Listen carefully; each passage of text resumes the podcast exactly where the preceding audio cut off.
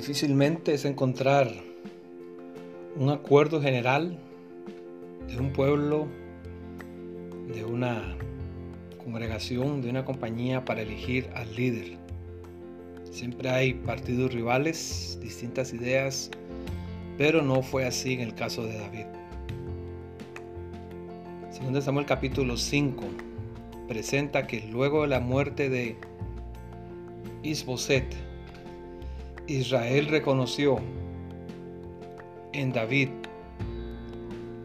el líder correcto para el pueblo de Dios en ese momento. Dice el versículo 1 que vinieron toda la ciudad de Israel a David en Hebrón y hablaron diciendo, he aquí, hueso tuyo y carne tuya somos. Ellos reconocían en David un hombre valiente, ya lo ha demostrado contra Goliat, contra las guerras que él había realizado. Además era inteligente, la manera en que él planificaba sus estrategias. Él, a través de esos 10 años desde que mató a Goliat, había tomado experiencia. Eh, a través de sus errores, a través de ese pequeño grupo de hombres que estaban con él, primero 400, luego aumentó a 600. Y sabían que había orden, que había respeto en medio de ese grupo. Pero otro detalle es que David, a pesar de sus errores, lo reconocía y siempre estaba listo a corregir. Él se equivocó con Ahimelech, pero luego reconoció que él debió haber sido más prudente al visitar al sacerdote en Nob.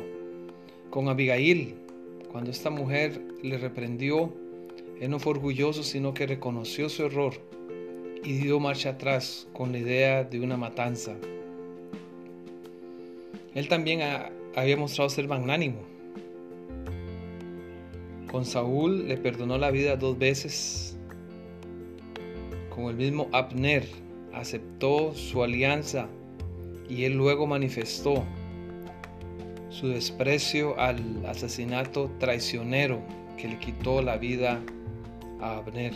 Con el mismo Isboset, él no se gozó con su muerte, sino que más bien castigó a Baana y Recab con la muerte de ellos.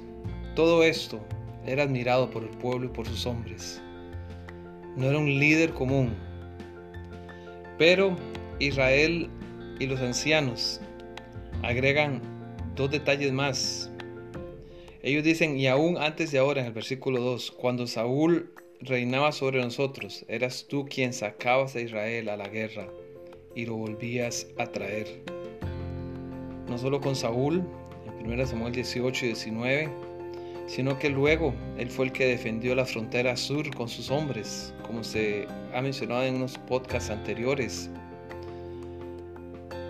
Pero lo más importante es la segunda parte del versículo 2 donde ellos dicen, además Jehová te ha dicho, tú apacentarás a mi pueblo Israel y tú serás príncipe sobre Israel. Estos líderes de las tribus reconocieron que David era el ungido de Dios. Y por lo tanto, Dice en el versículo 3 que vinieron todos los ancianos de Israel al rey en Hebrón y el rey David hizo pacto con ellos en Hebrón delante de Jehová y ungieron a David por rey sobre Israel. Y aquí empezaba la época de oro de Israel con David y luego con su hijo Salomón. Qué importante es saber elegir a los líderes. Qué importante es saber evaluar el desempeño de ellos, ver sus acciones y ver como David, que no era perfecto, pero que estaba listo a reconocer y a corregir sus errores. Y aún después, aún así lo demostró. Dios debe darnos sabiduría para saber elegir los líderes en nuestra comunidad y especialmente en nuestra iglesia.